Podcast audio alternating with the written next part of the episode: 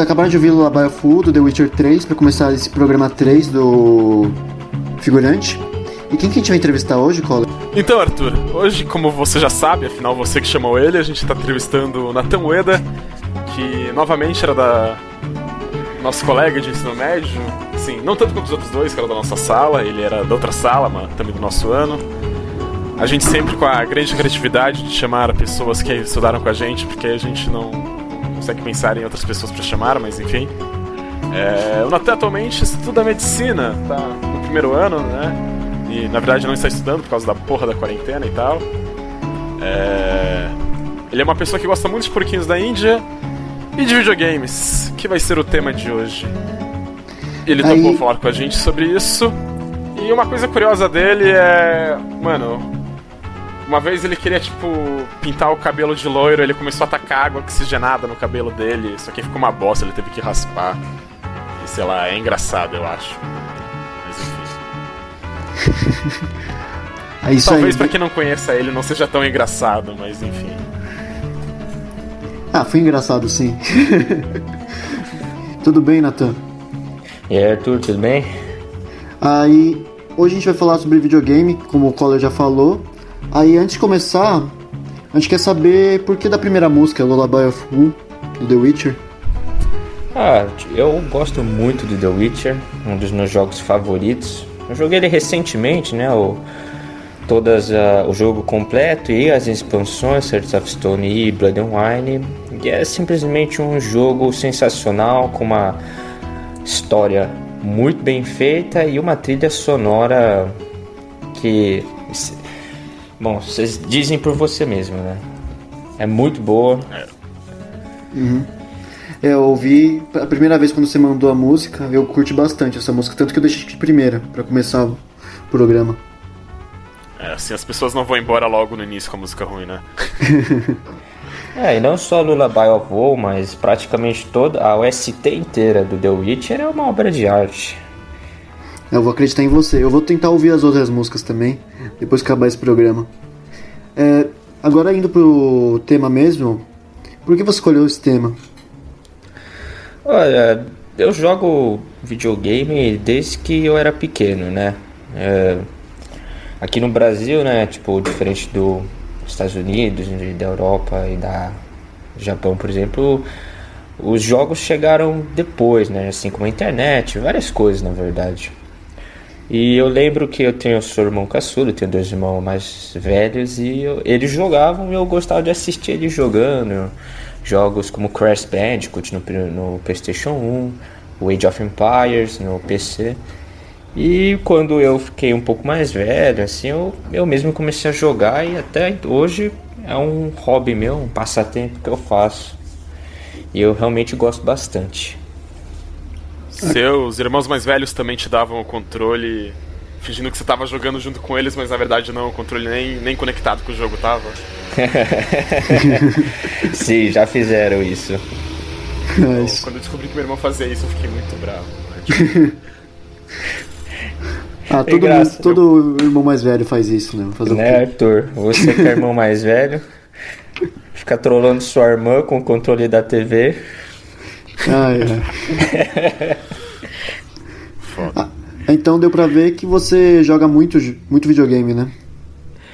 É, quando dá, né? Eu passei na faculdade esse ano. Quando eu tava no vestibular, eu, eu, eu era vestibulando, eu não jogava muito não.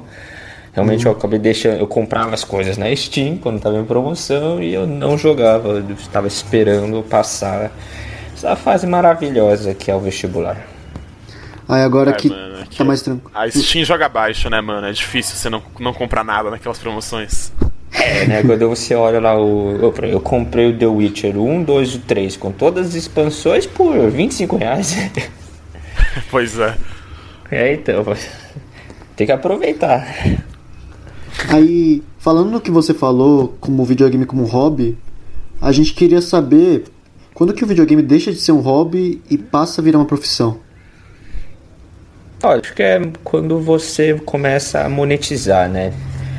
Antigamente isso não era possível, né? Mas hoje você tem vários jeitos de ganhar dinheiro fazer, com jogos, fazendo stream, vídeos no YouTube.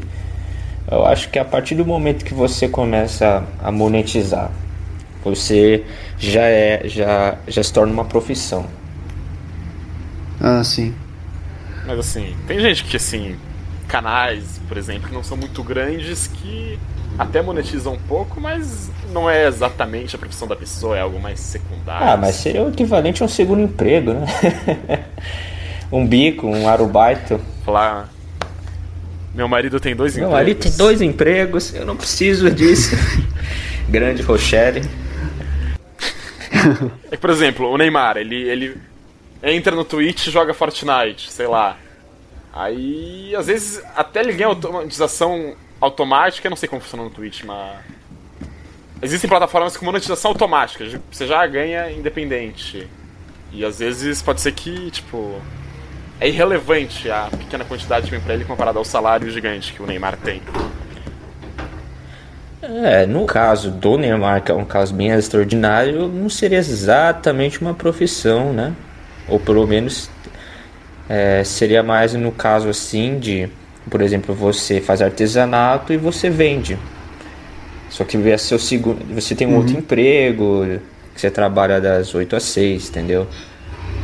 Meio que é, é sobre tá. uma segunda profissão, mas por, por exemplo, no caso do Neymar acaba sendo ofuscado pela ó, pequena outra carreira. Não sei, nunca ouvi falar o que esse cara faz. Eu acho, eu acho que ele é um jogava esporte, um negócio assim. Tá. É, que nem a gente falou de esporte agora, com o caso do Neymar, a gente queria saber se você considera esportes como esportes. Olha, é uma questão um pouco complicada, né? Pelo menos, é, na, na, minha opinião, um esporte ele precisaria ter algum tipo de físico é, ligado mais à atlética, né? Atleticismo. Porque quando a gente olha, pelo menos a maioria dos esportes, é a única coisa que eles têm em comum, né? Você pega, por exemplo, é, futebol, vôlei e ginástica olímpica, né? a única coisa que eles têm em comum mesmo é o uso do corpo, né? E só que assim, é, eu acredito que pelo menos hoje essa distinção, né? Você tem, por exemplo, jogos competitivos, meio que acaba tendo uma certa intersecção, né? Pelo, no âmbito é, de ranking competitivo, e tem muitas semelhanças no caso. Mas assim, é, até um caso que o pessoal sempre lembra quando vai falar dessa coisa, dessa coisa de esporte ou não, é o caso do xadrez, né? Xadrez não, xadrez. Tem, xadrez não tem um esforço é, grande físico mesmo, mas é um esforço intelectual, assim como todos os outros esportes têm. Você tem um esforço, além do esforço físico dependendo do esporte, você tem um esforço tático de pensamento. Você não acha que indo mais para essa vertente de pensar o esporte como um esforço intelectual do que um esforço físico, a gente consegue englobar mais coisas diferentes? Então, é que eu acho que quando uma definição abrange muito, ela começa a perder o sentido, entendeu? Porque eu acho que a, a questão é mais assim, tipo, devido às muitas semelhanças, fica mais fácil você colocar tudo no termo esporte do que realmente criar todo um termo novo para o xadrez, por exemplo. Se esforço intelectual uhum. fosse é, fosse sem o esforço físico, por exemplo, fosse o suficiente para levar em competição, bom, né? Matemática ia ser um grande esporte. Uhum. Um campeonato de resolver Sim. integral. É, então, é, no caso eu acho que é mais uma questão de conveniência, né? Porque eu adoro xadrez, uhum. eu jogo bastante xadrez, eu acho que vocês lembram de eu jogando xadrez na ETESP, mas eu também gosto muito de esportes, joguei handball, beisebol, vôlei, futsal, é, e assim, é, eu vejo as semelhanças, mas assim, eu, pelo menos eu gosto de considerar assim um esporte como uma modalidade física. Mas eu não tenho nada contra chamar videogames e o xadrez de esporte, porque eu acho que é uma maneira muito fácil, né? Bem conveniente de você agregar uhum. essas modalidades na cultura esportiva. E, e no caso, deixa eu pensar, do tiro ao alvo, no caso do arco flash, que são modalidades olímpicas, e que o próprio Comitê Olímpico já considerou como esporte. O que você acha desse? Porque tem um certo esforço físico também, mas não é um esforço que. Cara, eu não sei se você já tirou um arco, mas é de cansa pra caramba. uh, Assim, pelo menos hoje na cultura moderna existe essa ideia, né? É muito espalhada por RPG e jogos uhum. de que, ah, o, por exemplo, para usar uma espada você precisa de força e arco você precisa de destreza. Por isso que a gente vê geralmente, por exemplo, em obras, grandes obras como O Senhor dos Anéis, do Tolkien, que eu adoro, você, os elfos têm aquele físico um pouco mais é, magro, mais delicado do que os anões e eles usam arco. Só que, cara, na vida real, o arco, por exemplo, você pega o Yumi, que é o arco samurai, a força que você precisa para puxar o arco é chega a ter a 20, 30 quilos, entendeu? E você precisa manter aquilo ali enquanto você uhum. mira, 30 quilos. Quando você olha, por, existem é, evidências históricas, por exemplo, os famosos arcos longos da Inglaterra, né, a Batalha de Agincourt e tudo mais, nos esqueletos dos arqueiros era encontrado diferenças entre o braço direito e o esquerdo, most é, mostrando que os caras faziam tanto esse exercício de puxar o arco e manter um arco que chegava também a 30, 40 quilos de força, que deformava o esqueleto da pessoa. E se você já olhar alguém que tem usa o arco olímpico, o cara tem uma costas trincadas assim, tá ligado? Mano? Faz remado o dia inteiro ali, mano. Então, cara. Enfim é uma além da concentração, né, e o treino, é, também tem um esforço físico muito grande que a maioria das pessoas acaba não sabendo, né? Sim. Beleza. Foi bom você falar disso aí, então, para esclarecer o que a gente não sabe. Então, a gente falou já um pouco de esportes, que assim, é uma das duas grandes profissões, digamos, de Deixa eu refletir. É, então, agora a gente já falou um pouco de esportes, que é, assim, uma, uma das grandes profissões de, de pessoas jogando videogame que existem hoje. E uma outra que também é bem grande é os streamers, que estão crescendo cada vez mais, tem um monte de plataforma agora, o Facebook entrou nisso, tem o YouTube, tem a Twitch. E o que, que você acha sobre eles? Tem alguma opinião específica sobre essa nova profissão? E assim, se puder fazer algo, falar algo bem assim, polêmico, escroto filha da puta, é bom pra gente, tá ligado? É, infelizmente, no caso, eu acho que eu não tenho nada polêmico para falar dos streamers. Eu acho que assim, uma profissão é, como qualquer outra. E tem gente assim, cara, que é realmente muito talentosa, né? Tem, tem alguns streamers, cara, que você assiste e você não consegue parar de rir, entende? É tipo o, Anto... o oposto do podcast É. Como assim? Me, me disseram que eu estava trabalhando com os melhores aqui. Isso é verdade. Os melhores. Elevado a menos um. Aí, você considera é, que eles são figuras públicas atualmente? Tipo, eles têm uma influência grande sobre a geração atual? Sim, eu acredito que eles são figuras públicas, né? É só ver assim que muitas, é, por exemplo, a polêmica, qualquer polêmica que envolva um grande streamer ou hoje um grande youtuber tem uma repercussão na mídia muito grande, né? Então, e o que eles falam, como chega né, a milhares e milhares de pessoas hoje, eles têm um poder muito grande na vida pública internacional, entendeu? Uhum. E você acha perigoso eles terem, terem tanto poder? perigoso é uma questão bem, bem, bem difícil, Sim. né? Perigoso, mas em que sentido? É, supondo assim. É, eles têm muito poder pra influenciar a, a opinião das pessoas e pouca supervisão, digamos. Agora até tem começado, né? O, o Twitch baniu o filho do Bolsonaro até. É, mas é uma Mas- coisa que eu acho que vem com uma sociedade que permite a, o livre. A, a, caramba, qual era o nome do conceito lá? Livre-arbítrio? Não, não, não é livre arbítrio, é livre Expressão? Então, Claudio, eu acho que é um, é um conceito que é um perigo que vem com a livre expressão, né? Tipo, é, você tem um jornalista, você tem qualquer figura pública tem esse poder e é uma coisa que vem, entendeu? É que tem que vir da maturidade também da sociedade de pegar essas informações e É. souber usar da melhor maneira possível, né? Qualquer um pode É que- falar. É, então, a gente, num país livre, qualquer um pode falar. é, tem direito de expressar suas opiniões, entende? Então, é, perigoso não é mais perigoso do que qualquer jornal, qualquer, qualquer um fazendo comentário, né? Eles têm uma abrangência muito maior, mas hoje é, os políticos também estão na internet, tudo está na internet, então acaba que sim, é, eles têm mais muito poder, mas é um risco que é, é- é natural, entendeu? Não tem como evitar. Entendi. E sobre os streamers novamente, assim,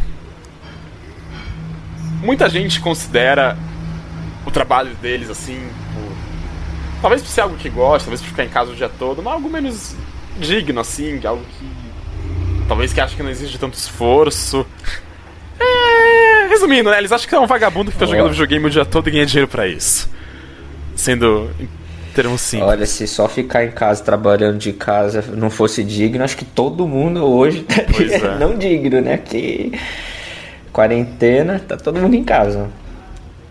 Olha, Mas enfim, por que você acha que existe essa opinião? É falta de conhecimento, né? É, pode parecer que a pessoa simplesmente fica em casa, jogando videogame e tudo mais. Mas assim, né? Quem trabalha com essa mídia digital conhece, cara, o trabalho que dá editar, fazer todas as coisas, manter é, o canal. Não é um trabalho fácil, entendeu? Mas Uma coisa também é que, independente de como tá a sua vida pessoal e tal, você tem que aparecer lá e fazer aquele sorriso, independente de tudo, que também não deve ser fácil às vezes. É, então, mas tipo. é, é pra gente que não conhece os bastidores, é fácil falar que o cara não faz nada. Existe muito trabalho que vai por trás do que a gente vê num vídeo. E, mano, tipo, acho que não dá conta de ninguém, assim. O cara tá fazendo o que ele gosta, tá ganhando o pão dele honestamente, né? Ninguém. Então não é dar conta de ninguém ficar julgando a pessoa assim. Ele faz o que. Ele... E também porque. Não, e também porque, por exemplo, o pessoal mesmo que julga, às vezes fica trabalhando 8 horas no escritório, mas não considera que o cara tá streamando por 8 horas também. Ó, sem parar, às vezes, dependendo da pessoa. Às vezes é, mais. Então. Tem gente que streama por muito tempo, eles não veem que, mesmo que o pessoal esteja jogando e parece que está se divertindo, é foda ficar na frente de, de um PC, de um, de um videogame por 8 horas seguidas, assim, sem é, parar então. também. E tem que ficar. Tem que ficar ajuda, aos, é, entretendo a galera que tá ali te assistindo. Tipo, eu acho que esse cara realmente estão se divertindo, né? E, e daí, qual o problema? O cara não pode se divertir, o trabalho tem que ser uma coisa miserável, entendeu? E daí, o cara tá se divertindo, ué. Uhum. Qual, qual é o problema disso? É claro que, pelo menos na minha opinião, você faz, fazer um stream não é um trabalho assim tão perigoso, por exemplo, quanto catar lixo na rua. Entendeu? Polícia, bombeiro, esses trabalhos, eles têm um fator de risco, uhum. de responsabilidade muito maior. Mas, assim, eu, Muita gente julga que o cara não é trabalho porque o cara tá se divertindo. E eu não vejo nenhuma lógica nisso, entendeu? Trabalho tem que ser uma coisa chata. Entendeu? Não precisa. Agora, sendo um pouco de videogame como profissão, mais como videogame como um meio de conhecer pessoas, assim, você já, já fez amizades que você criou, tipo, ah, literalmente ah, jogando online? Uh, eu, eu pessoalmente sou um cara que fico mais no single player, né? Os, os jogos assim, multiplayer, é, eu acabo não jogando tanto, né? Porque eu gosto de ficar tranquilo na minha, assim, só de boa. Mas eu joguei, por exemplo, League of Legends. Lá eu conheci, assim, bastante gente nas calls que, mano, você acaba criando uma, um vínculo com a pessoa. Porque, mano, você quando você joga assim várias vezes por semana com aquela pessoa, às vezes você acaba tendo situações engraçadas, você fica só conversando, falando besteira, é, discutindo estratégia, entendeu? Você cria um vínculo com, a, com, com essas pessoas, né? E eu ainda, ainda carrego com muito carinho as lembranças dessa época. Você considera que essas amizades virtuais são tão válidas quanto as amizades físicas que você faz, então? Sim, eu acho que elas, elas têm o, a, o potencial de se desenvolver em amizades muito, muito fortes. Mas você ainda tem a necessidade de ter o físico, então? Quando você fala em eu é amizade, é fala em relacionamentos. Acho que é importante. Mas uhum. eu não acho que a ciência é exatamente necessária, né? É legal, sabe? É, é, é legal você reunir uhum. com os amigos, é, num bar, ficar jogando conversa fora, assim, tudo mais. Mas às vezes não dá, né? Então, é, às vezes ficar só conversando num jogo também é uma experiência muito legal, entende? Que você está compartilhando, de certa forma, alguma experiência com a pessoa, mesmo que esteja distante, né? É, exatamente. Você está passando o tempo com a pessoa, ouvindo a voz dela. Não é uma coisa completamente vazia também, como o pessoal tende a falar quando fala de relacionamento virtual, né? É, então. É que depende muito, né? Tipo, porque eu acho que tanto relacionamentos virtuais como reais podem ser vazios, né? Uhum. Que os dois precisam de um investimento de ambas as partes, né? Tanto é, virtual então... quanto, quanto físico, né? Se eu, mesmo se você encontra a pessoa todo dia, ela não está investida em continuar algum tipo de relacionamento com você, não, não, tem, não tem tanta diferença. Tá né? ligado? É, não faz diferença. Que você às vezes encontra, só que você nunca falou com a pessoa, só que você conhece ela, aí você olha, aí você não sabe se se cumprimenta, se finge que não conhece, fica só aquela situação meio esquisita. Mas além de amizades, em algum jogo online, assim, você já, já fez um web namoro? ai, ai. Não, não. É... Eu nunca, eu nunca, nunca cheguei a desenvolver né, o, esse tipo de relacionamento. Porque ah, eu acho, eu acredito pelo menos que o namoro ele é um tipo de relacionamento diferente da amizade. É um relacionamento que envolve muito mais responsabilidades, muito mais apoio e acaba que e também a presença física da pessoa acaba tendo uma importância muito maior, né? Todo mundo que já fez relacionamento a longa distância sabe quão difícil é manter ele assim, né? Do mesmo jeito assim que os relacionamentos virtuais têm a sua validade, ele tem suas limitações. A pergunta era mais, tipo, saber se você era um gado que ficava dando item pra personagem feminino em RPG, que provavelmente era um homem comandando, uhum. mas. Ok, eu aceito a proposta mais profunda e filosófica. Mano, é, essa era a pergunta. É assim Cara, que tava sempre, no script. Eu sempre Se achei você web namorava no muito Ragnarok, era zoada, sério. A galera dando item pra você. Teve uma vez que eu tava jogando Ragnarok, eu tava com uma personagem feminina, era uma assassina em Rachel. Cara, aí tava tendo um evento, assim, é um evento aleatório que tava spawnando monstro na cidade, que tava dando justamente a porcaria, mas tava cheio de gente lá. Mano, aí no final do evento, um, maluco aleatório começou a chegar, puxar papo e dar item de graça, assim. Eu fiquei, mano, e, eu não, e pior que, mano, eu não tinha falado nada. Eu tava sentado esperando recuperar a vida em mana, assim. Eu tava, velho. tipo, o cara dá, é, tipo, mas você tá andando na rua e de repente o maluco começa a dar dinheiro, assim, tá ligado? Entendi. Mas você nunca foi esse cara que fez isso? Eu não, velho. Nunca fui rico nem nos jogos, Poxa. cara. ah, eu, eu, sou aquele maluco que fica pegando loot do chão que nem um maluco pra vender porque não tem dinheiro, velho. Vou dar pra alguém assim, velho. Você é louco, mano. Era pobre pra caramba, mano. Nem nos jogos, assim, velho. Uma então coisa... você começou a usar é, personagem feminina pra sempre, né? ah, cara, é tipo como eu não jogo muito jogo online, acaba que eu nunca tive com isso. E assim, eu sou um jogador assim bem casual, tá ligado? Eu não sou competitivo, eu jogo assim pra, pra me divertir. Então eu nunca, nunca é, me envolvi assim na, nas questões mais sérias do jogo, sabe? Nunca foi muito bom uhum. em nenhum jogo, assim. Eu só jogo pra ficar tranquilo, assim, fico explorando as coisas. Mas é, é, pensando em. Você falou que gosta mais de jogos single players, mas a pergunta já estava programada, então eu vou perguntar do jeito foda-se. É... Você acha que tem muita diferença em jogar multiplayer online contra local? Você acha que tá tipo, junto com a galera, no mesmo lugar, torna a experiência melhor ou às vezes pior, por algum motivo? É, assim, é, eu acredito que são, é bem diferente, sabe? Tipo, Jogar com, no multiplayer é divertido, né? Eu jogo às vezes Don't Starve Together com o pessoal, né? E, e cara, sempre tem uns negócios engraçados que acontece.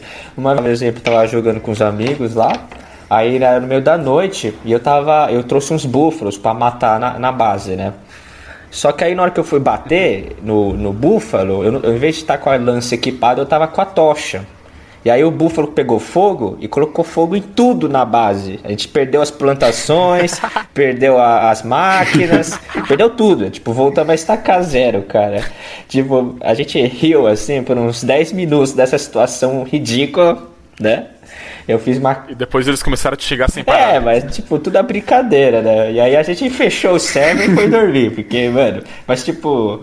Essas situações assim engraçadas que às vezes acontecem que no, no, no, no single player não dá para fazer, né? Então, tipo, tem esse, esse fator, sim, de você ter um multiplayer de jogar com seus amigos. É tipo uma brincadeira. É, tem sempre essas situações inesperadas que são muito legais, né? Agora, eu acho que o legal do single player é que você pode estar lá um tempo para você é, sozinho para explorar. Por exemplo, um jogo que eu comentei, o The Witcher, cara. Eu botei mais de 150 horas fácil, assim, cara, porque você, tipo, fica lá explorando o mundo, vendo todas as coisas que dá para fazer. E cara, você é como ler um livro, entendeu? É um tempo assim, sem pressão nenhuma, que você tá lá de boa. E é uma coisa que eu gosto bastante, sabe? Skyrim também, eu. Nossa, eu joguei muito Skyrim. Explorei pra caramba, hum. fiz as missões. É, o último jogo que eu joguei agora que eu gostei muito e que é, é o Hollow Knight. Vocês conhecem esse jogo? Não. Conheço. É, ele é um jogo assim, tipo o Metroidvania, só que ele tem uma dificuldade bem grande. Ele estilo Dark Souls, ele é bem punitivo. E ele é um jogo muito baseado em exploração. Você tem um mapa que eles te jogam lá e você meio que tem que ir explorando por conta própria, não tem muito tutorial.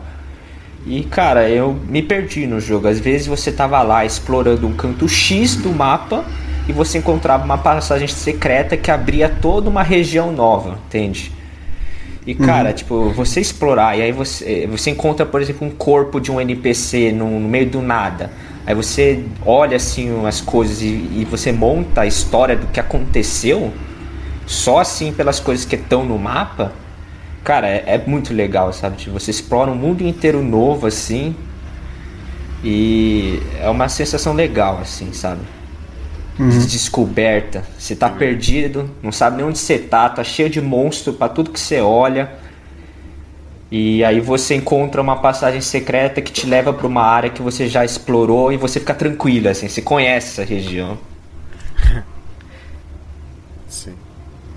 Ah, então Pra gente, a gente vai continuar falando sobre o que ele falou agora, sobre histórias nos videogames, mas primeiro a gente vai para agora para pausa meio do programa. A gente vai ouvir agora Wind Scene e a gente volta daqui a pouco pro segundo bloco, gente.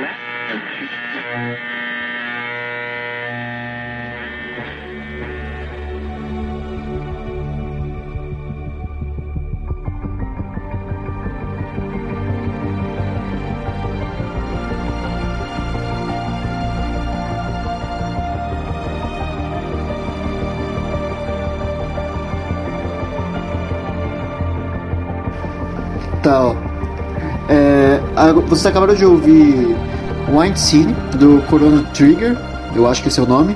E antes da gente continuar falando sobre videogames, eu queria perguntar por que dessa música, dessa segunda música. Uh, Chrono Trigger eu acho assim como, assim como The Witcher tem uma trilha sonora genial, genial, genial.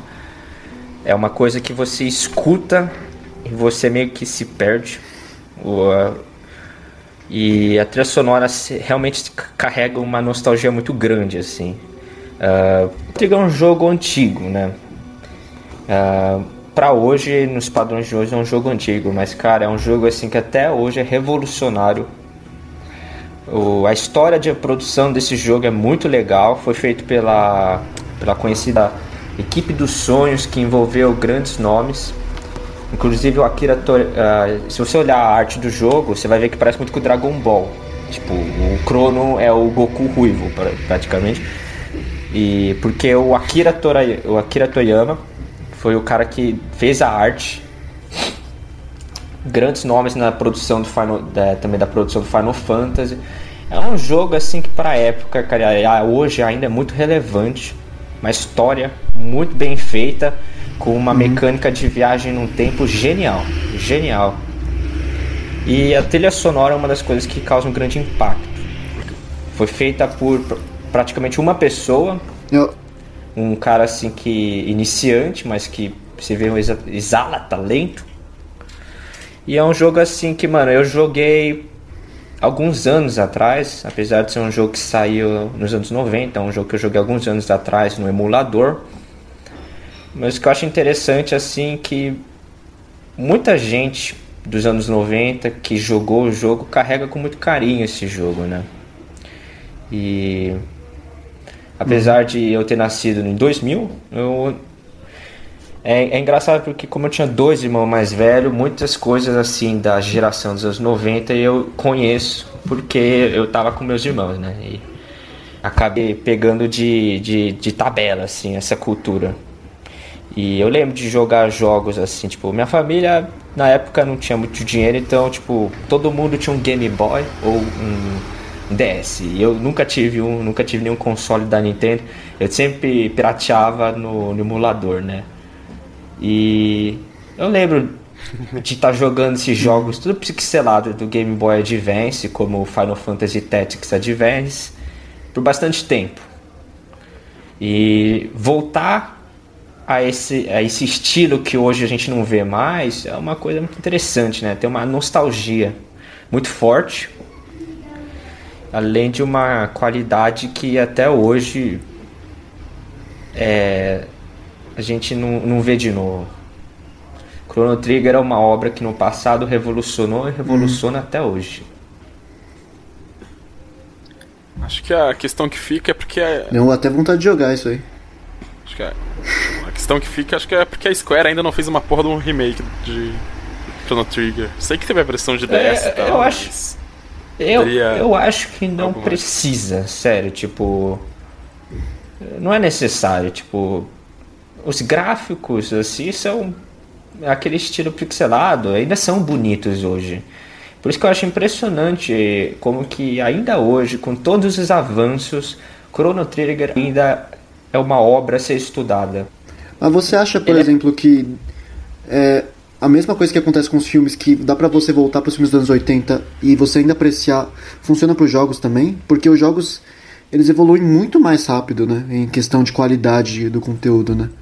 Você acha que dá para voltar assim tão fácil como a gente faz com os filmes? Sim, depende, é claro, é, dos jogos. Existem jogos como Chrono Trigger que, mano, você facilmente volta e aprecia aquele jogo.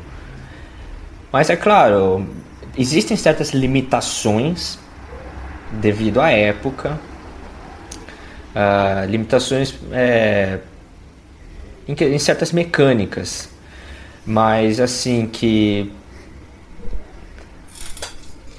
apesar, isso não tira a experiência, sabe? Tipo, apesar das limitações de jogos mais antigos, a experiência que você tem com o jogo ainda é muito boa. Uhum. Por exemplo, tem um, um jogo que é, eu, até hoje eu jogo, que é o Age of Empires 2. É um jogo que foi lançado no final dos anos 90 que 20 anos depois ainda tem uma relevância muito grande na Steam, ainda é muito forte, as pessoas ainda gostam muito desse jogo. E apesar de você ter realmente é, é, você vê que há certas limitações, você não consegue mudar, tipo, eu não vejo moder como que modernizar o jogo faria ele tão melhor. É claro que recentemente lançou uhum. uma versão remasterizada, né, um remake do assim, jogo. Não, não tão mas o jogo ainda é o né? mesmo. Não tão Hã? recentemente. Faz uns anos já. É, o, o Definitive Edition deve ter um, um dois ah, anos, eu acho, né? É, é verdade, que você tava pensando no HD é. Edition. Tipo, é, eles fizeram todo o remake do jogo, mas o jogo em si continua o mesmo. Tem uma, duas diferenças lá. Mas a experiência ainda é, é a mesma. Tanto sabe? que existe o 3 e todo mundo joga o 2.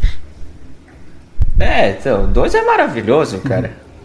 Erectus. Prostagma. Aí a gente indo agora porque a gente tava no. voltando pro script mesmo, a gente saiu um pouquinho. É, você acha que os jogos podem contar histórias tão ou mais profundas que produtos de entretenimento que já fazem isso, como filmes, os livros? Sim, eu acredito assim que toda que videogames são uma obra de arte, são uma, uma variedade da arte. Eu acredito que a arte é, tem várias modalidades e cada uma tem uma linguagem específica. Ficar tentando comparar entre elas, às vezes é tipo comparar maçã com banana, entendeu? Tipo, é, tem coisa que não dá para comparar. E se for banana por exemplo, maçã? artes. Aí dá, velho. Mas, por exemplo, você pega a, uma pintura comparando com uma obra de música, cara, eles. Dois são artes, mas eles têm uma linguagem completamente diferente. Uma coisa que eu acho que os videogames conseguem fazer, que nenhuma outra obra consegue, é interatividade. Porque quando você assiste um filme, você é passivo, entendeu? Você assiste, presta atenção. Agora, uhum. quando você joga um jogo, você toma as decisões. E, mano, isso faz. Isso, então, tipo. É toda essa interação, a questão da exploração e do entendimento da história muitas vezes dependem do jogador. E, Mas, mano, tem grande. Uhum. Oi? E assim, você falou que. É uma coisa que você falou há um tempo já, que falou que é a única que tem alguma interação. Assim, existem algumas peças de teatro onde existe certa interação entre a plateia e o público. No caso. Não, a, como é que fala mesmo, caralho? A plateia é o público. A plateia é o público, exato. Não, é, é, entre o público, é o público e os atores. É, os atores e a plateia. O, o elenco e a plateia. O elenco e a plateia, boa, tudo obrigado. Elenco e a plateia. É, não, não é o único que tem interação, mas é, eu acredito que é. O que tem mais a interação forte, do jogador. Né? É, que é um dos elementos principais, né? Né, que, ah. tipo, mesmo você vendo num teatro, ou você vendo um filme, mesmo o quanto que eles tentam te aproximar do protagonista, você nunca vai ser o protagonista, porque é outra pessoa é, que tá ali. Você não é o ator, né? É. Então, quando você joga o jogo, você é o protagonista da sua jornada. Pelo que eu estou entendendo, pelo que o Nathan tá falando, é isso, né? É, então, nem sempre você é a figura principal, mas o videogame, ele precisa de você para acontecer, entendeu? Existem uhum. obras, que é, outras obras acho que também tem uma grande interação do, da, do público, mas o videogame é uma obra que ela é centrada nisso, né? Essa é a parte principal. Você toma as escolhas, você é, mexe o personagem, você que define quase tudo de um videogame. Por isso que existem muitos protagonistas que são silenciosos, né? Por exemplo, você pega o, o Link do Legend of Zelda, Meu um Zelda? dos motivos dele Hã? Não, é o Luigi. Piada nova, inovadora. É, é o Luigi, desculpe, é o, é o Luigi. Mas, tipo, a figura do protagonista silencioso é justamente para não caracterizar o personagem principal, para que você seja o personagem principal. Você pega Dishonored, o Corvo, o personagem principal, ele não fala uma palavra durante o jogo. Porque, e é em primeira pessoa. Porque a ideia é, faz, é, é fazer o jogador ser o Corvo. Uhum. E, e assim, assim como tem obras que apelam para certas pessoas, certos públicos, os videogames eles conseguem ter passar histórias muito profundas, sabe? E eles têm a vantagem de te levar numa jornada em que você participa ativamente.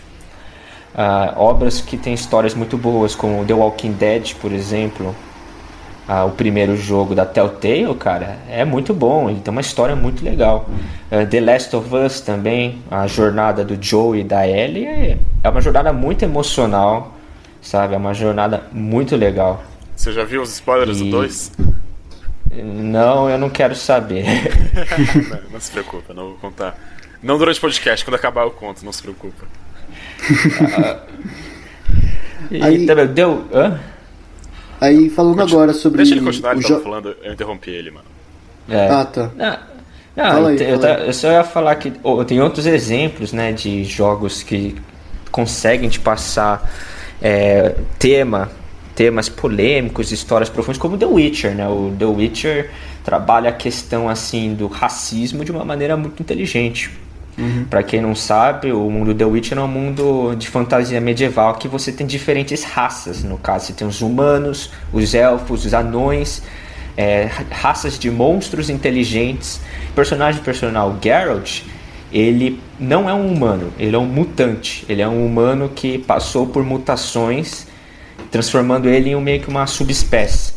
E é muito legal que existe uma, um atrito muito grande entre humanos e não humanos. Existem grupos terroristas, existe preconceito, guetos, existem grupos que lutam por direitos, é, existe também toda uma questão do feminismo. Então, e ele aborda de uma maneira muito legal, né? Uhum. E o próprio Geralt, que ele é um caçador de monstros, às vezes ele poupa monstros inteligentes e mata humanos, porque ele fala, porque ele fala que os dois podem ser monstros, o que é verdade. Uma das coisas que é interessante é que quando você olha tanto a história real como certos videogames, é que não é necessário um vilão para fazer mal. Uhum. Pessoas normais, quando levadas a situações extremas, também podem cometer atrocidades. A CD Projekt Red jantou nessa mesmo, hein? É, então. é, então.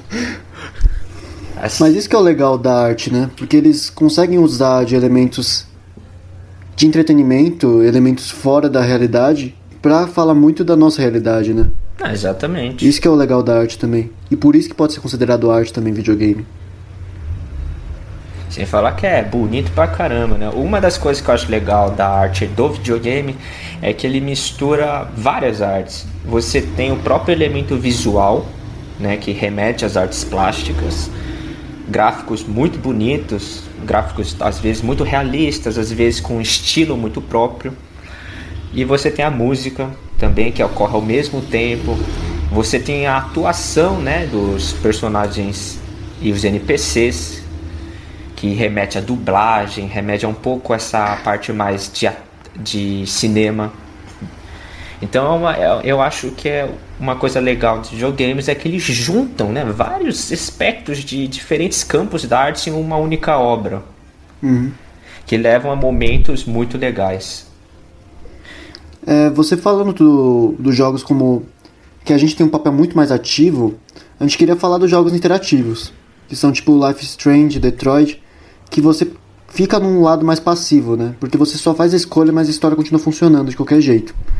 É, eles são considerados jogos ou a gente deve colocar eles em outra, par, outra classificação? Ah, eles são jogos, né? De certa forma, assim, é, a ideia de jogo interativo é meio redundante, né? Porque todo jogo é mais ou menos interativo, mas é, uhum. é, é tá a ideia de um jogo assim que é muito mais pesado nas escolhas, né? As escolhas que você faz é, moldam muito mais a história. Às vezes esse jogo não tem um combate muito desenvolvido, é realmente mais focado no desenvolvimento do enredo, né? E assim, eu acho que eles são jogos. É, Heavy Rain, por exemplo, que é um, um jogo bem famoso desse gênero do PS3, é um jogo assim que é, bem, é, ele, ele relembra bastante um filme, né? Ele tenta simular aquela, aquela ideia de investigação do filme no ar, mas ele ainda é um jogo. E ele, de, e ele depende muito das suas escolhas, da sua percepção. É, eu lembro que quando é, eu estava jogando, tem uma cena. O, o, você tem que lembrar, está sendo interrogado. Aí você tem que lembrar o horário que aconteceu o evento. Porque tinha um relógio antes uhum. e você tinha que ter prestado atenção. E aí você fica, mano, eu não lembro, velho. Aí ele pergunta, ah, qual é a cor da roupa de tal personagem? Você fica, velho, eu não prestei atenção nisso. e sim, tipo, obras também como Wolf Among Us, muito legal, tem uma ele tem uma abordagem bem cínica e realista dos contos de fadas, cara, que eu achei genial. A ideia do Bigby, né, o famoso Big Bad Wolf da Chapeuzinho Vermelho, o Lobo Mal, ser o seu herói, a ideia de todas as como que as, os contos de fadas iam ser uma porcaria no, na vida real é muito legal como eles trabalham com isso, né? E sim, eles são jogos. Mas assim, tendo tido aquele episódio do Black Mirror ano passado que você tinha o mesmo tipo de funcionalidade, eu queria saber onde que é o limite de filmes interativos para jogos interativos. Ou eles são a mesma Talvez coisa? Talvez seja só uma questão de rótulo mesmo, né? Talvez assim, tipo, uhum. o jogo você deu uma interatividade maior, porque até mesmo nesses jogos interativos, uh, como o Wolf Among Us e o, o Beyond Two Souls, você está controlando o personagem, né? Você tem que olhar as coisas, você tem que é, analisar objetos, mexer o personagem dentro do modelo 3D, né? É o que no negócio lá, pelo menos do interativo do Dark Black Mirror, não, não era, não tinha, né? Mas assim. Uhum. Era. Além de que, assim, o Black Mirror era tipo atores é. filmados também, né? Enquanto o jogo não é com atores filmados é, e, câmera. Ah, mas Detroit é feito com atores o... filmados, não é? Detroit Become Human? Oh, Detroit Become não, Human. Não, ele tem aquele é. negócio de capturar movimento, mas ainda é 3D, né? Uhum. Ainda tem um, uma computa computação gráfica por trás, é. mesmo sendo captura de humanos. Assim, FIFA faz isso há muito tempo. Talvez. E definitivamente não Olha, é isso me fez lembrar. Tem aqueles jogos antigos, assim, como. Lembra aquele que jogava nos fliperamas lá, o House of the Dead? Você ficava atirando, você apontava. Nossa, não sei. Aquele ali que tinha lá no, no, nas maquininhas que você ficava apontando na tela e ficava atirando assim com a pistolinha de plástico. E aí o personagem andando assim. Então, ah, sim. Eu, eu acho que chega chega Sim. um momento que os limites não, não são muito claros, mas não, eu não acho que seja uma, uma, uma coisa uhum. que importa tanto assim. É que é um problema né? nosso de querer rotular, né? Toda vez que é, aparece uma querer coisa. rotular cada coisa, né? Às vezes acaba ficando. Não tem uma definição muito clara, entendeu? Mas não precisa ter uma definição que... também, né? É. é. Desses jogos aí, de todos que você falou até agora, tem algum que te marcou muito mesmo? Deixa eu pensar. Talvez eu demore um pouquinho, peraí. Relaxa, fica tranquilo. Eu vou deixar esse silêncio no programa.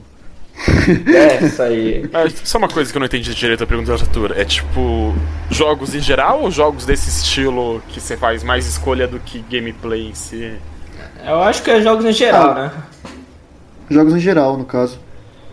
Pra fechar essa coisa falando de, de jogos e tudo, depois a gente passa pro próximo tema.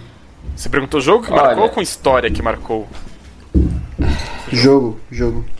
É, um jogo, acho que me marcou bastante foi a saga, né, do Uncharted, né?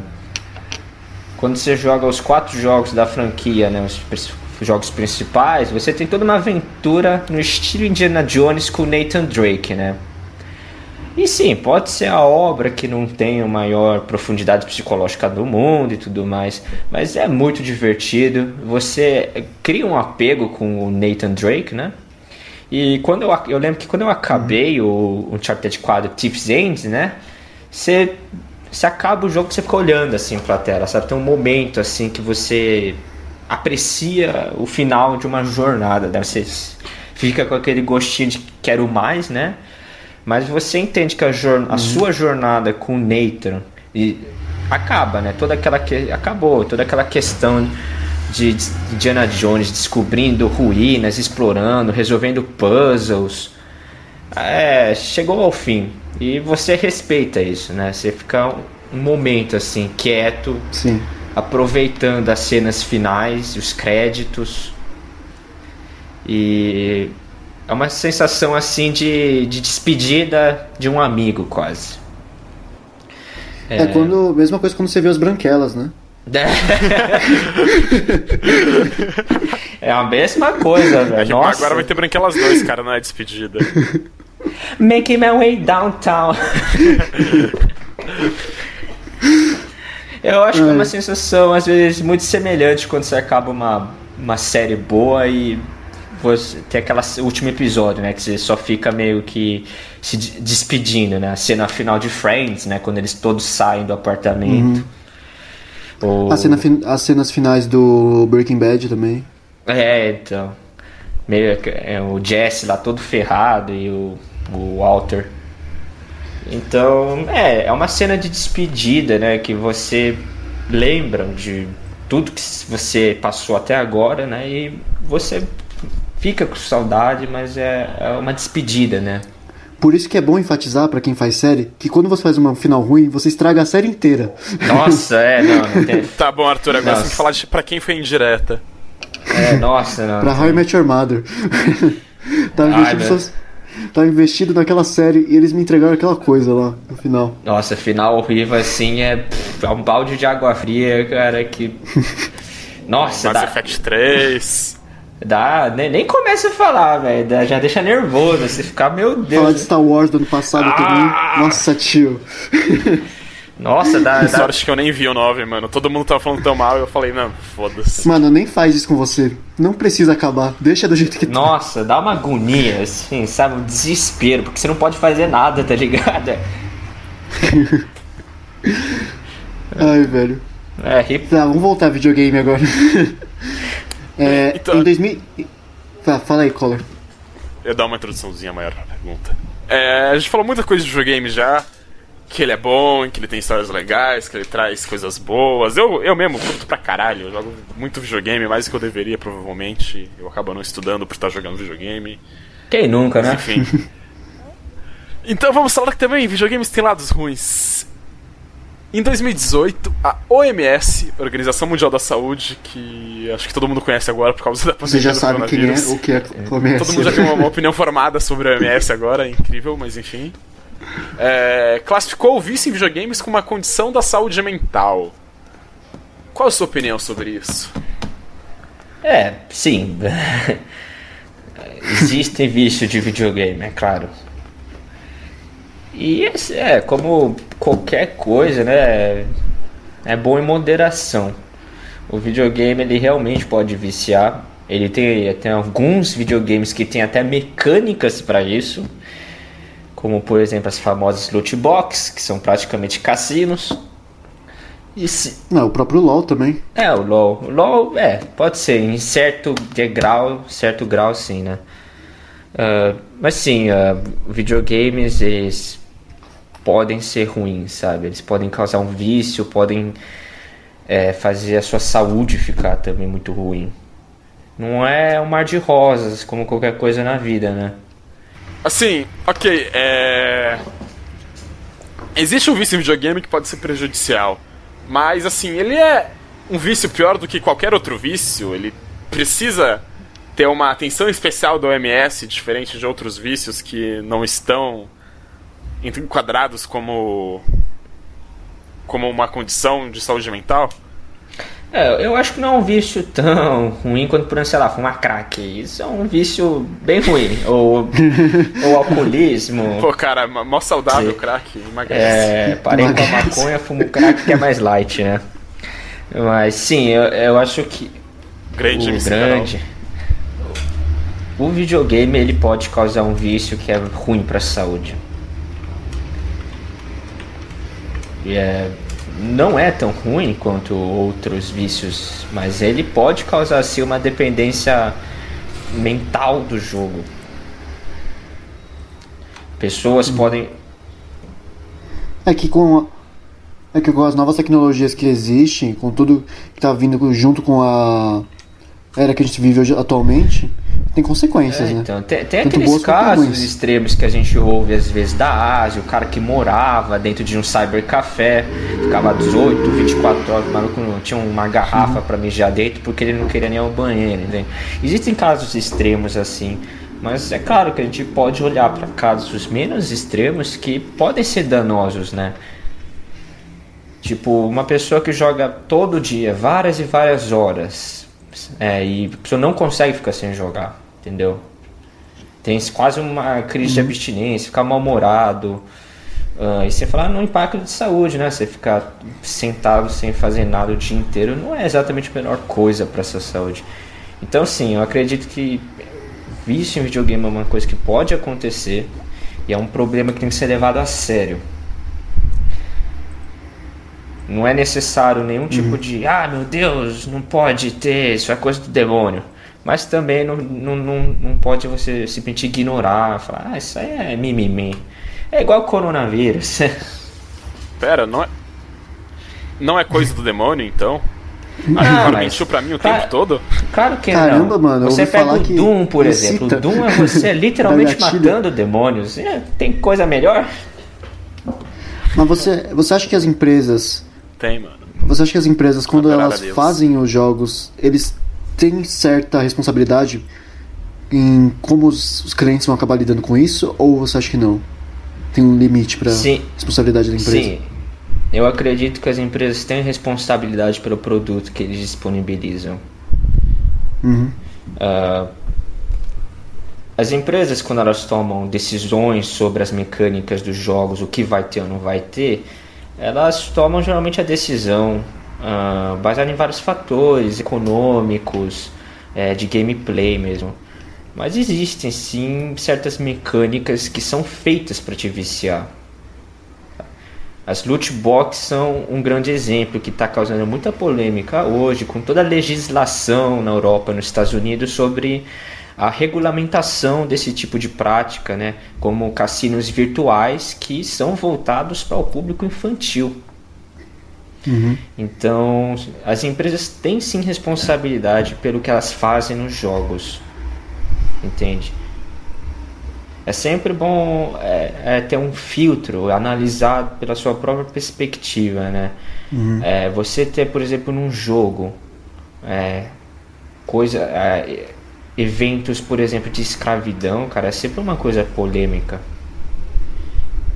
Que, o que você tá falando? De escravidão? O que, que, é- que você tá falando disso aí?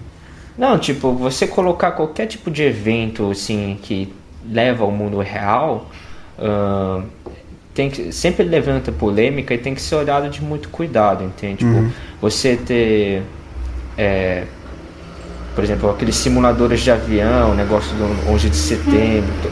Você tem um jogo que, por exemplo, você pode bater nos escravos, assim, entendeu? Eu acredito que se houvesse uma coisa assim, a empresa tem responsabilidade, mas é sempre bom analisar assim, tipo, num contexto maior, Sim. entende?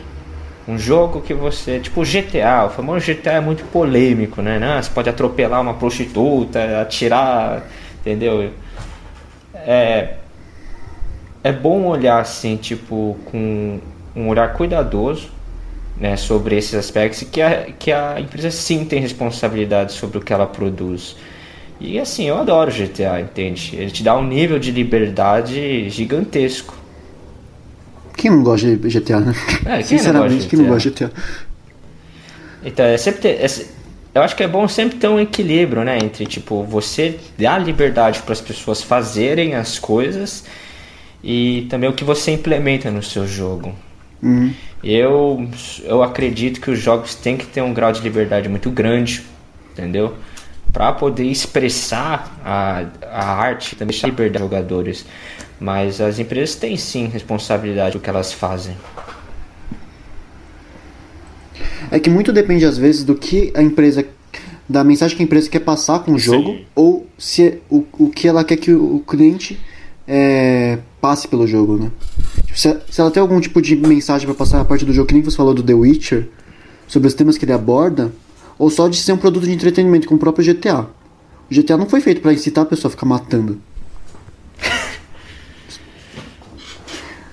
tipo. Ou você concorda com isso ou não? É, aí a gente entra toda uma discussão, né? Aquela famosa discussão se videogames incitam a violência ou não, né?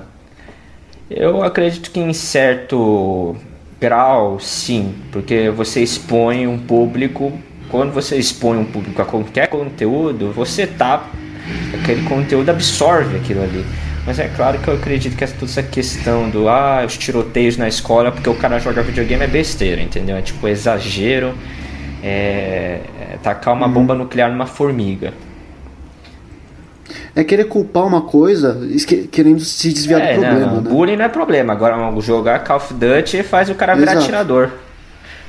É. Então, é. Mas o que, que você acha que poderia ser um limite, assim, de uma coisa que é errada a empresa fazer. Tipo, em Fallout 3, por exemplo, existe missões que você literalmente tem que capturar pessoas para elas se tornarem escravos. Assim, você ganha um karma negativo, né? Você perde karma no caso quando você faz isso, mas é tudo que acontece, sim. Você acha que é algo que pode ser prejudicial? É um, é um debate, cara, que assim. É, a gente entra na questão da liber, na liberdade de expressão, né? O direito da liberdade de expressão, ele engloba o politicamente correto? Entendeu? O politicamente correto seria um tipo de censura? Sim ou não? Sinceramente, eu não tenho uma resposta para isso, sabe? Definitiva. Eu acho que atualmente isso é um dos maiores debates do mundo inteiro, né? Assim. Um jogo, eu acredito que um jogo, assim, quando por exemplo na questão dos escravos, ele. Você tem missões que você captura escraviza, sei lá, um povo, cara, é muito difícil colocar uma linha clara e bem definida, né, sobre o que seria, o que seria bom ou ruim.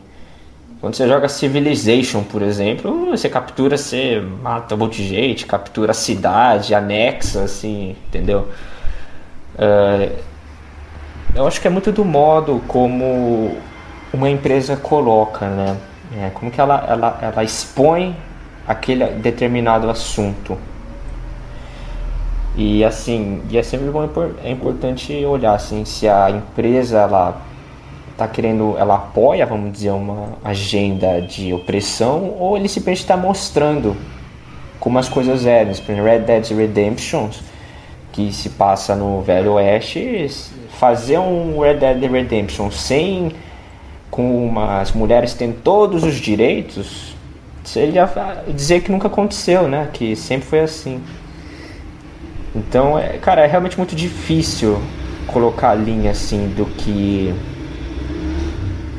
De onde é que. Até onde, né? Qual seria o limite? E eu mesmo não tenho assim uma ideia exatamente. Mas eu acredito que sim, as empresas têm responsabilidade porque elas fazem, abordar temas polêmicos ou nas próprias mecânicas do jogo. Mas eu não sei exatamente dizer até onde a, a liberdade de expressão seria plenamente permitida. Simplesmente não sei. Entendi.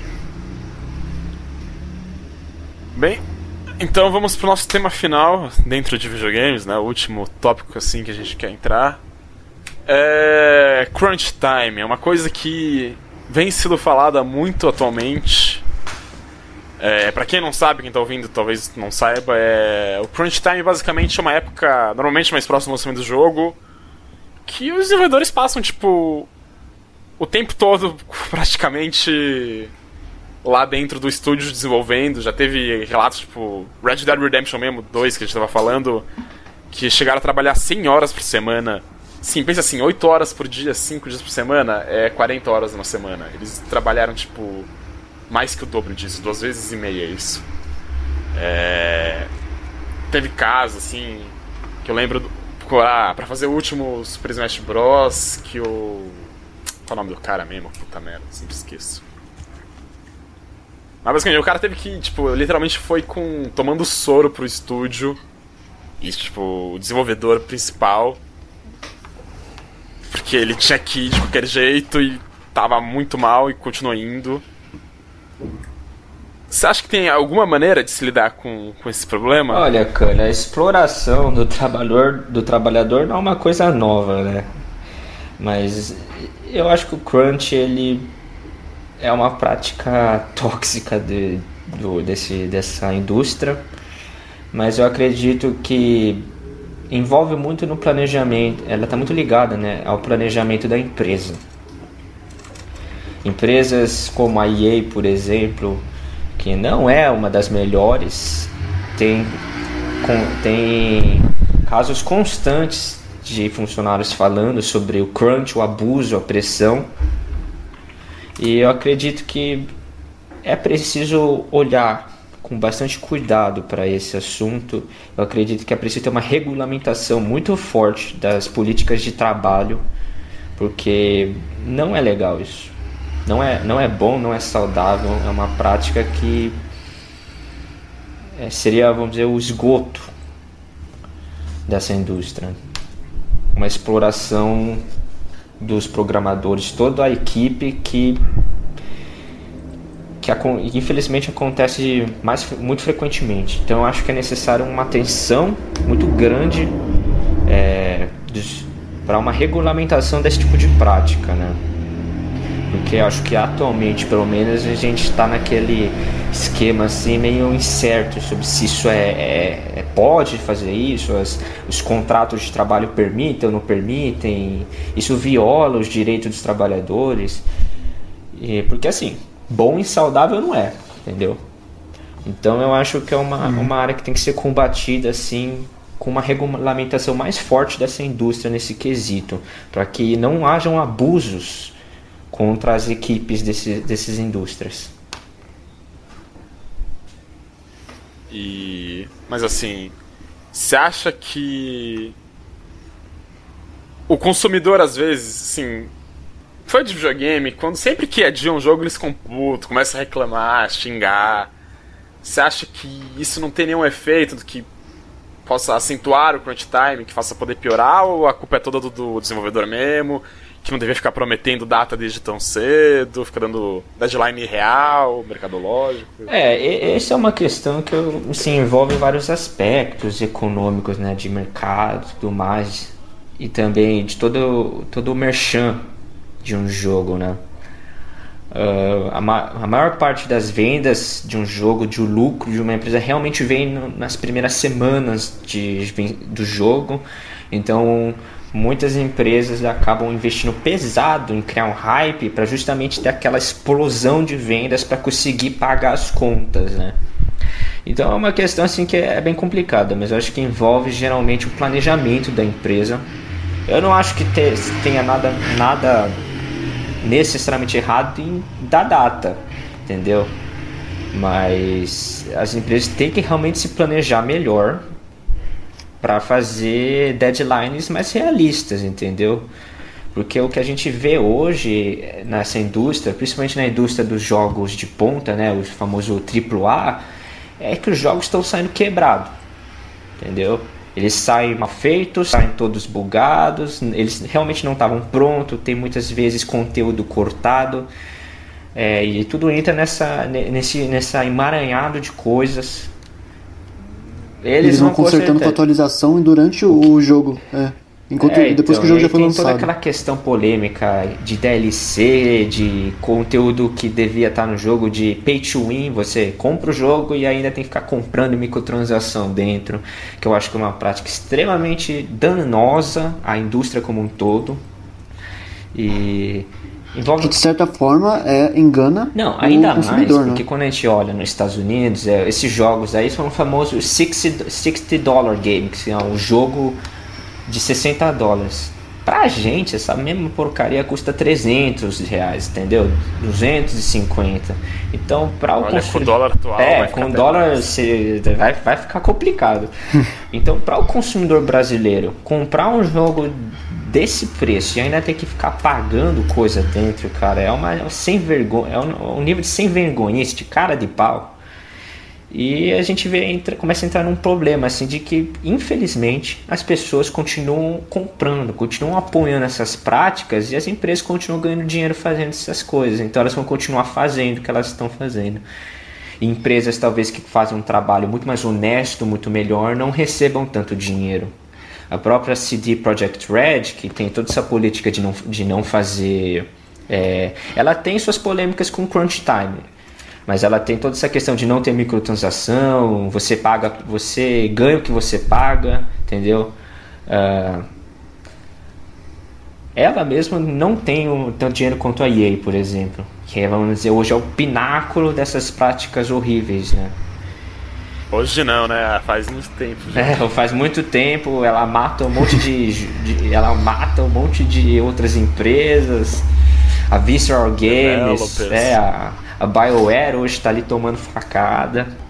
Ouvindo por fora esse problema que, esses problemas que vocês falam, me parece muito mais que é um buraco da própria é, do próprio direito em compreender o mercado dos games do que um problema da, da indústria mesmo parece que o direito não foi atrás de tentar regulamentar essas coisas, deixando que essas coisas acontecessem. Porque isso parece problema básico de direito trabalhista, mano.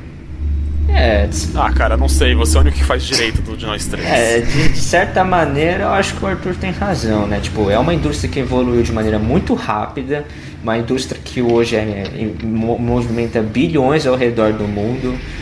E é uma indústria que, justamente por ter essa pegada mais de game, é uma coisa de, de jovem, acabou não tendo assim uma atenção tão grande é, nas partes mais altas, nas esferas burocráticas do governo e tudo mais. E é o que você falou, acho que carece de uma atenção é, dos governos para realmente fechar o buraco, tapar esse buraco, né?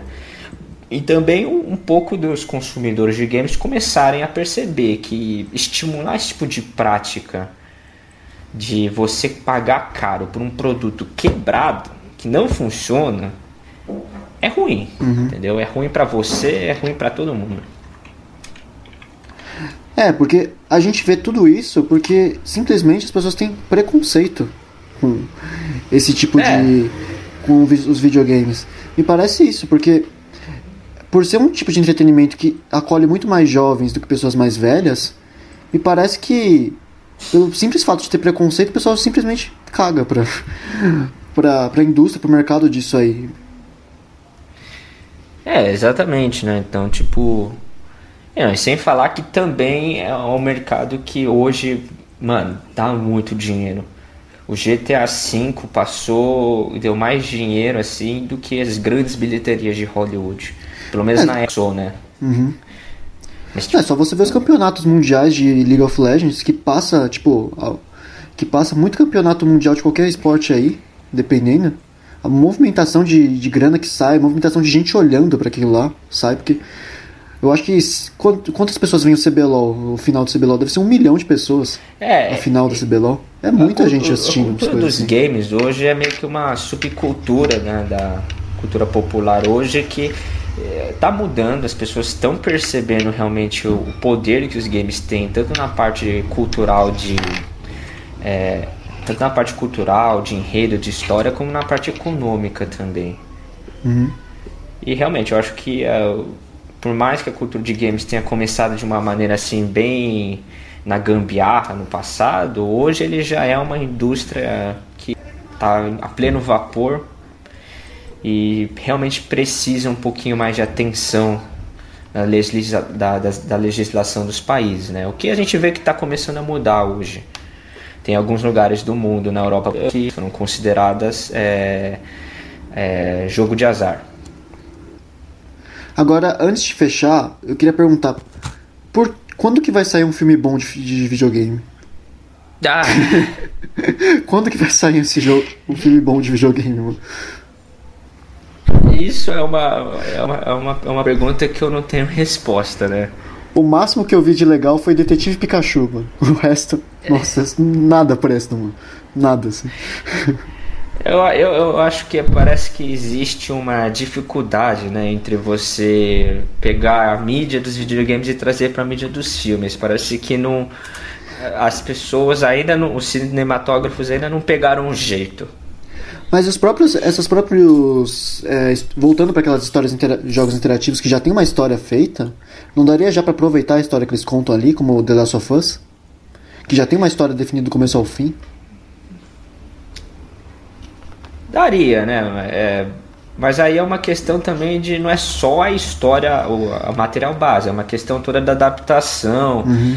É, precisa ter um diretor bom, todo o, um. Ah, eu esqueci o nome em português. Os roteiristas têm que. Diretor bom pra, pra, pra pegar filme de videogame é difícil, né? É, então. Porque muitas obras que têm filmes também vi- vieram de outras obras como livros, né? E às vezes não fica tão bom, né? Uma trilogia, ou uma trilogia que eu adoro, que é O Senhor dos Anéis, né? Os três filmes, que são uma obra-prima. É, no passado falava que esses livros não poderiam ser transformados um ceticismo muito grande sobre a, a transformação, a adaptação da obra literária em uma obra cinematográfica. Mas, cara, o resultado, apesar de é, faltar muita coisa do original, é muito bom. Mas é, do mesmo jeito a gente tem outras obras que não foram adaptadas bem e obras até mais próximas. Por exemplo, você pega a animação do Avatar, a Lenda de Aang, que é muito boa. O filme é uma porcaria. É horrível. Nossa, o filme é tão triste, mano. Não me lembro É, desse então, filme. velho, é aquelas. Mas agora vai ter. Vai ter uma série agora É, boa. é, Vai ter uma série? É, aquele filme que a gente quer esquecer. Eu acho que tudo é uma questão assim, tipo de. Eu não sei o que, o que eles têm com essa de transformar os troços em live action, mano. Deixa do Nossa, jeito que os tá. live, tio. os live action, então, mano. Tem uns live actions que não ficam legal, mano. Aquele famoso live. Ah, não, Live não, acho que action.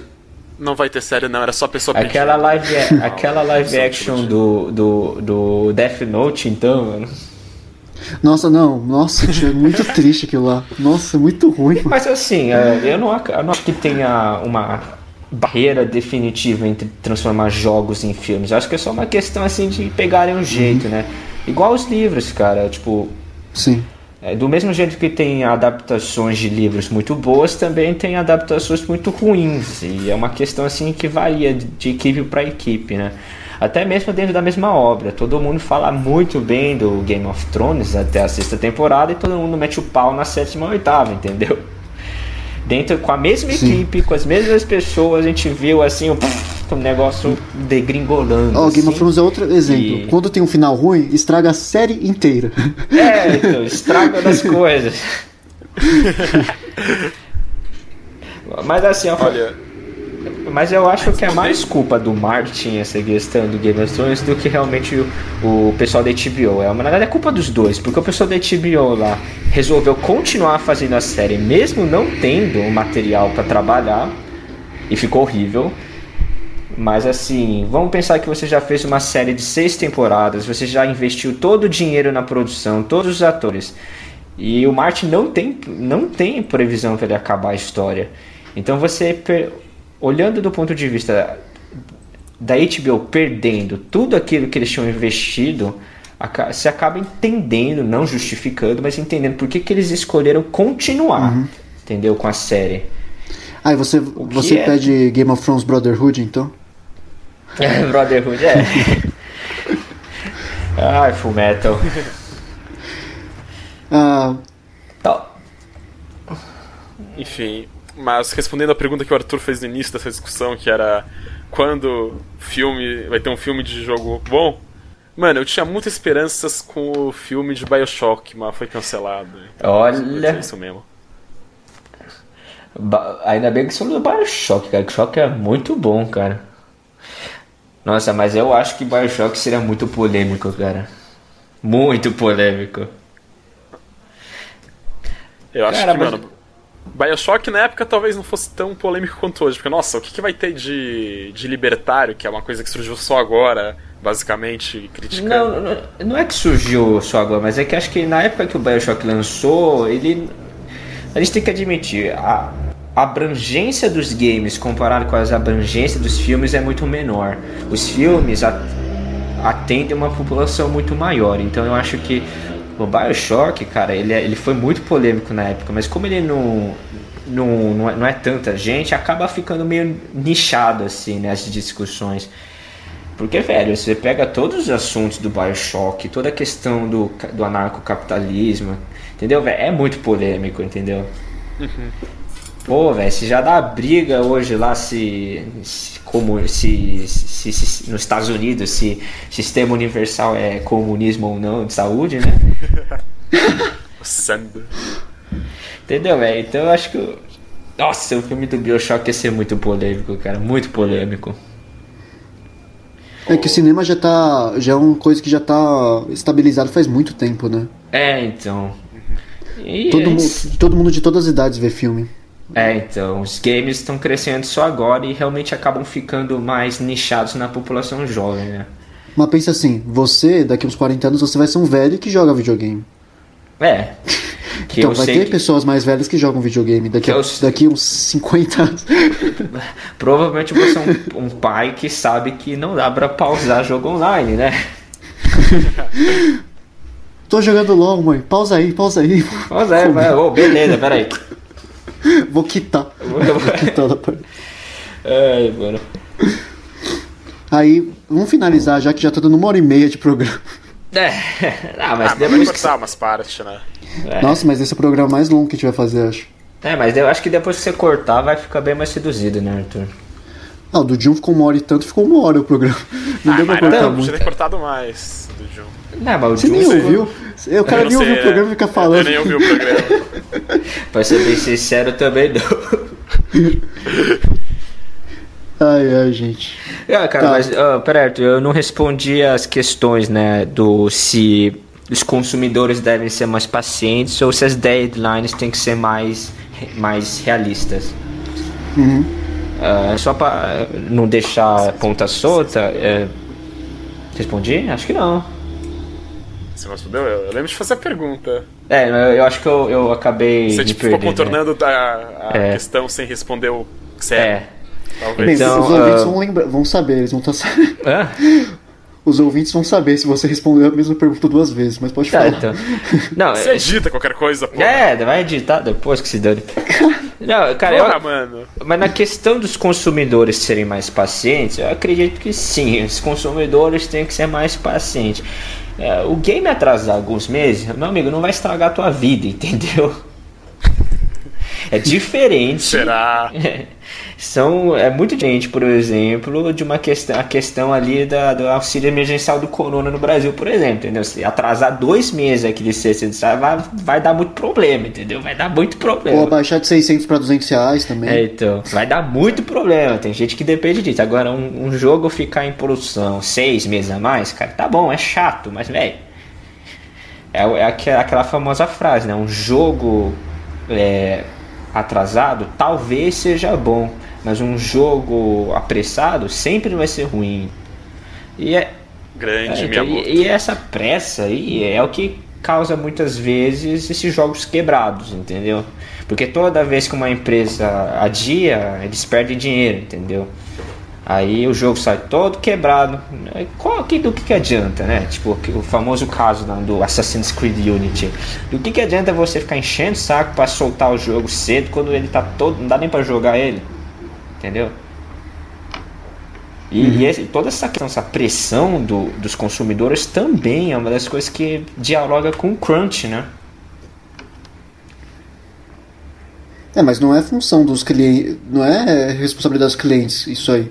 É a empresa que dá, dá Exatamente. Cliente, e depois os, os clientes só estão pedindo, só estão pedindo o que eles é, anunciaram então, antes. Tem né? toda essa questão, né? Mas também as, dead, a, a, as empresas têm que se planejar melhor para fazer deadlines mais realistas, entendeu? Mas uh, eu acho que também é um pouco da, da responsabilidade dos consumidores de entenderem ser um pouquinho mais compreensivo quando não vai dar, entendeu? A gente achou que dava, mas não deu. Então não tá pronto o jogo. É, deu uma pandemia mundial, tá ligado? Tinha uhum. gente aí reclamando que o, que o, que, o, que o Cyberpunk vai atrasar por causa do corona. Você quer que esse cara faça o quê? Não, Você gente... quer que esse cara faça o quê? Mano, tem gente que reclama que não consegue ver Flamengo e Macaé no é, Exato, mano. Entendeu, mano? É tipo, velho. Eu sei Cancelou as Olimpíadas, mas tem que ter o carioca, mano. Eu, eu, entendo que é frustrante você não ter aquilo que você tava esperando tanto. Mas, cara, o bom senso é, é um pouquinho que tá faltando, né, cara? Tipo. paciência, cara. Tipo, não tá pronto, tem uma pandemia mundial, cara. Não dá para fazer. Você vai ficar enchendo o saco dos, dos, dos, dos caras porque não saiu o Cyberpunk. Entendeu? É... Isso aí, mano. Uhum. Então é só para responder essas últimas perguntas. Então, para finalizar, a gente vai colocar por último é Pay Fim do Ragnarok. E você quer falar por que você escolheu essa música? Uh, eu gosto muito dessa música. O jogo online tinha trilhas sonoras muito boas, né? Então, né? Tipo, você escuta e você lembra, você sabe de onde é que é. Então, Hyperion é uma das minhas favoritas. É só uma trilha que às vezes eu gosto de escutar, às vezes eu tô... Ah, que legal, mano. Então, gente, é, a gente tá é, acabando hoje, quer dizer, acabando hoje, acabando aqui essa edição. Vocês vão ouvir essa música que ele acabou de falar para vocês e a gente se vê daqui 15 dias, gente. Tá bom? Obrigado e falou. Falou, galera. Co falou, coragem para acompanhar a gente. Falou.